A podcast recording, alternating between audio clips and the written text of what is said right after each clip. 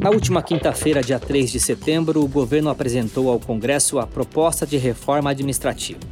O objetivo é alterar as regras para os futuros servidores e diminuir o tamanho da máquina do Estado. Quem comenta esse projeto é Adilson Abreu Dalari, membro do Conselho Superior de Direito da FEComércio, professor titular de Direito Administrativo na PUC São Paulo e ex-secretário municipal de administração na gestão do Mário Covas. Na sequência, a gente ouve o assessor econômico da FEComércio, Fábio Pina.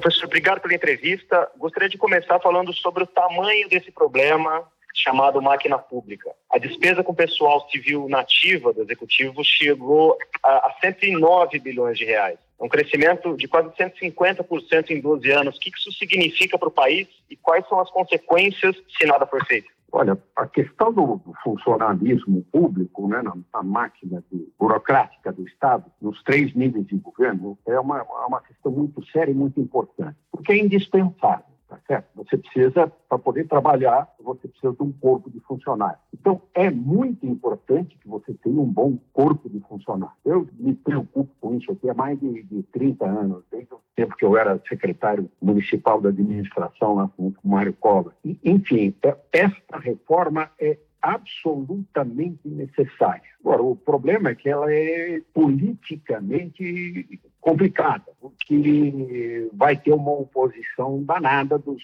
dos atuais servidores. Mas eu, eu creio que um dos pontos criticados dessa, dessa proposta é que ela é, prevê uma série de modificações daqui para diante. E eu acho isso também que não há como escapar disso. Se você quiser mudar tudo agora, você vai ter uma, um questionamento sobre constitucionalidade que vai levar anos. Então, eu acho que ela é, no geral, no conteúdo, ela é boa, e a tática de prolongar no tempo, de aplicação progressiva, eu acho correta. Existem algumas mudanças importantes relativas ao acúmulo de cargos, ligamento do servidor, benefícios, enfim, é, o fim do chamado regime único. A gente pode entender que essa reforma aproxima mais as realidades do emprego público e do emprego uh, no setor privado ou as propostas são ainda tímidas? Olha, essa questão do regime eh, jurídico dos servidores, ela foi bastante debatida na, na Constituinte né, de 1988. Havia uma corrente que postulava a aplicação da CLT para todo mundo e havia outra corrente que defendia o regime estatutário. O resultado disso é que o, o artigo que cuidou disso falava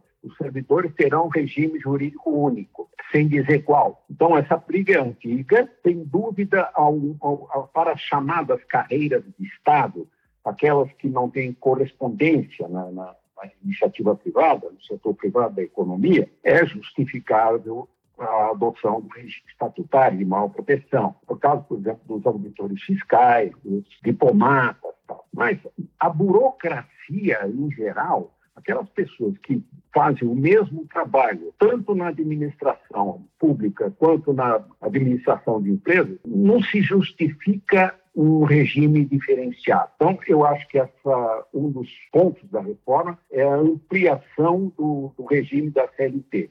Eu acho que isso é um ponto bastante positivo. Chama atenção o fato de não, não estar incluídas as carreiras ah, os demais poderes, né, o judiciário e o legislativo nesse projeto. O executivo não tem competência de organizar essa reestruturação, mas o Congresso pode ampliar essa reforma, correto? E aí eu faço duas perguntas em uma. Isso compromete de largada a efetividade de uma reforma administrativa?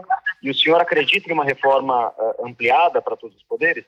Sim, porque o que se está uh, cuidando agora, pelo menos nesse momento, é de alterações no regime jurídico dos servidores, como está na Constituição. Então, aquilo que for alterado na Constituição, ele vai se aplicar eh, em todas as executivo, legislativo, judiciário, para os servidores em geral, não para as carreiras de Estado, e também nos em níveis de governo, que a alteração é constitucional. O que se está pretendendo fazer é alterar o regime constitucional dos servidores públicos. Depois, eh, cada estado, cada município, a União vai ter o seu estatuto os seus servidores. E também pode poderá haver diferenciação nos diferentes ramos de governo. Mas o que está se fazendo agora é mexer na Constituição, no regime constitucional dos servidores, de maneira obrigatória para todo mundo. Em relação à tramitação, você acredita que vai ser muito longa? Alguns especialistas já estão falando só em 2021. Deve ser isso mesmo? Eu acredito que vai ser bastante difícil, porque a oposição dos atuais servidores, especialmente daqueles que são privilegiados, né, daqueles que têm as maiores mordomias, eles não querem ceder nada.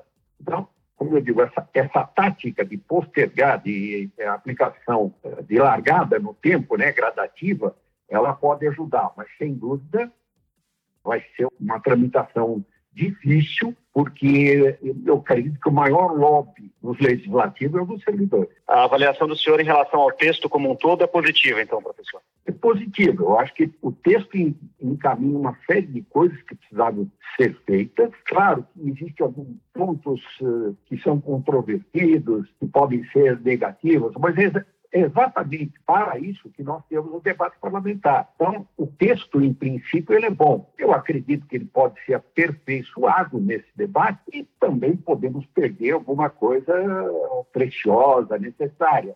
Enfim, é parte do sistema democrático. Nós conversamos também com o Fábio Pina, que é assessor econômico da FEComércio São Paulo, para entender os impactos que esse projeto deve gerar do ponto de vista das contas públicas. Pina, obrigado pela entrevista. Ah, eu repito a você uma pergunta que eu acabei de fazer ao professor Adilson Dalares sobre o tamanho desse problema chamado máquina pública. A despesa com pessoal chegou a quase 110 bilhões de reais, isso só no Poder Executivo. O que, que significa isso para o país? Qual é a relação disso com o teto de gastos, por exemplo? Bom, é um engessamento para qualquer outro tipo de despesa. É, não que a despesa com o pessoal seja totalmente irrelevante, ela é relevante, precisa, há que haver um pessoal gabaritado, capacitado, técnico para atender as demandas do público também. Agora, evidentemente, a gente passou do limite, certamente, em todos, todos os níveis de governo, seja União, Estados e municípios, a gente passou do limite razoável de folha de pagamento. É como uma empresa. Se a empresa gasta quase tudo que ela tem de receita com folha de pagamento, ela não consegue investir, por exemplo. Ela não consegue pensar é, em, em, em como atender melhor o seu consumidor.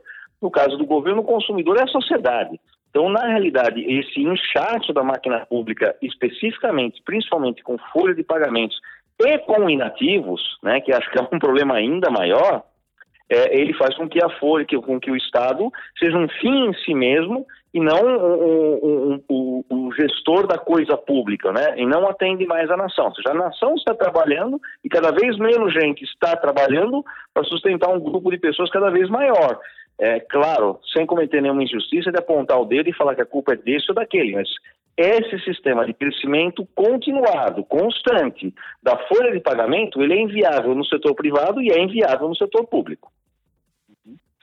Do ponto de vista econômico, é possível traçar o, o impacto dessa reforma? E, e, caso essa proposta ela seja ampla, ela abranja outros poderes, dá para a gente quantificar esse impacto? O impacto inicial esperado uma reforma que era um pouquinho mais ampla, um pouco mais ampla, era de 500 bilhões em 10 anos, são 50 bilhões por ano.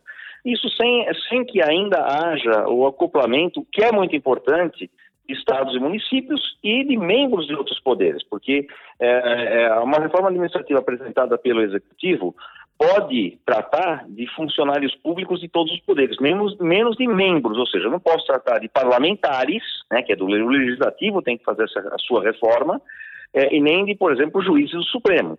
Eu nem estou dizendo que é necessário é, nesses dois âmbitos, mas talvez seja. Cada um tem que fazer o seu papel. Então, acho muito importante apresentar a reforma para que a gente dê o exemplo, para que o executivo dê o exemplo e enseja essa discussão em estados e municípios e enseja essa discussão nos outros poderes também. É, o, que, o que poderia ser feito me parece também razoável, porque a gente tem que olhar para todos os lados, né? O, o, o, funcionário público que tomou sua decisão de ser funcionário público há 10, 20 ou 30 anos, ele tinha um horizonte, ele tomou aquela decisão baseada naquelas informações. Então, também você é, fazer uma reforma agressiva de uma vez é, com quem já estava com alguns direitos adquiridos ou direitos por, é, por adquirir, é, além de politicamente inviável, não sei se é justa. Agora, a gente tem que lembrar que é uma janela de oportunidade muito boa no Brasil, porque nos próximos cinco anos, de 25% a 30% dos funcionários vão se aposentar. E aí, a, a nova contratação, primeiro, pode ser em números diferentes do que a gente tem hoje, em carreiras mais modernas, é, com condições e critérios de crescimento na carreira também mais bem definidos e que sejam suportados pelo contribuinte, não da forma que é hoje, que é absoluta, absolutamente insuportável para o contribuinte manter né, toda a estrutura pesada de governo. Então, tem como fazer, tem uma janela de oportunidade importante para fazer, e parece que o governo, de certa forma, enviou, é, é, pelo menos começou a discussão, o que é muito positivo. É, uma das críticas é justamente o fato dela acontecer não a curto, mas eh, talvez a médio prazo, como você citou. Ou seja, vai demorar um pouco, algum tempo pelo menos, para o país sentir efetivamente essa mudança, né? Olha, eu, eu, acredito que se a gente tentar fazer as coisas a força, no curto prazo, não sai nada. E fazer com que ela funcione no médio, claro, seria melhor, né? Uma empresa eventualmente tem que fazer cortes imediatos, etc. É uma outra lógica, né? A gente tem que se ater ao que é o ótimo e o possível. E o possível já é muito bom, né? Diante de não fazer nada é muito bom. É, o mercado, eu acho que se perceber que o, o, o, governo está disposto a fazer uma reforma administrativa, que isso vai incentivar com que estados e municípios façam o mesmo, tem que incentivar, a gente tem que levantar esse debate que isso vai fazer com que os poderes também comecem em, em é, tratar na sua própria carne é, desses dos maiores problemas, né? Não é de judiar ninguém, mas é tratar do, dos absurdos. É melhorar o, o, potencial de novas contratações, essa, essa economia, que aí sim, se a gente está falando de uma economia de pouco menos de 500 bilhões, porque foi apresentado ao longo de 10 anos, se outros se acoplarem a, esse, a ideia de uma reforma administrativa mais ampla, essa economia vai ser maior, isso já, já demonstra que o Estado tem condições de manter o equilíbrio fiscal. E o mercado, mesmo antes disso acontecer, já aceita isso, já vê com muito bons olhos isso. Para finalizar, ainda do, do, ponto de vista econômico, Pina, a gente consegue traçar um paralelo sobre a necessidade de uma reforma administrativa uh, frente à proposta de orçamento apresentada essa semana? É, sim, né? Na realidade, o que você olha na proposta, acho que o mais. As pessoas estão dizendo se vai furar ou não vai furar o teto. É, eu acredito que não vai furar o teto, porque se furar o teto, a nossa discussão vai ser muito pior do que essa que nós estamos tendo agora. Então, pragmaticamente, todo mundo entendeu que não se pode furar o teto. Nós ouvimos aqui o economista Fábio Pina e o professor Adilson Dalari. Eu lembro que a Ficomércio São Paulo é a favor de uma reforma administrativa ampla e que seja capaz de garantir mais eficiência na prestação do serviço público e menos gastos do Estado. É um tema importante, a gente continua acompanhando, já que o projeto passa pelo Congresso e muitas alterações devem acontecer. Para entender o ponto a ponto dessa PEC, eu te convido a acessar os nossos canais digitais. Os links eu deixo aqui na descrição. Esse foi o podcast da FEComércio São Paulo. Eu sou o Guilherme Baroli. A entrevista que você ouviu foi conduzida pelo Fernando Saco. A gravação e edição são do estúdio Johnny Days. Obrigado pela companhia e até a próxima.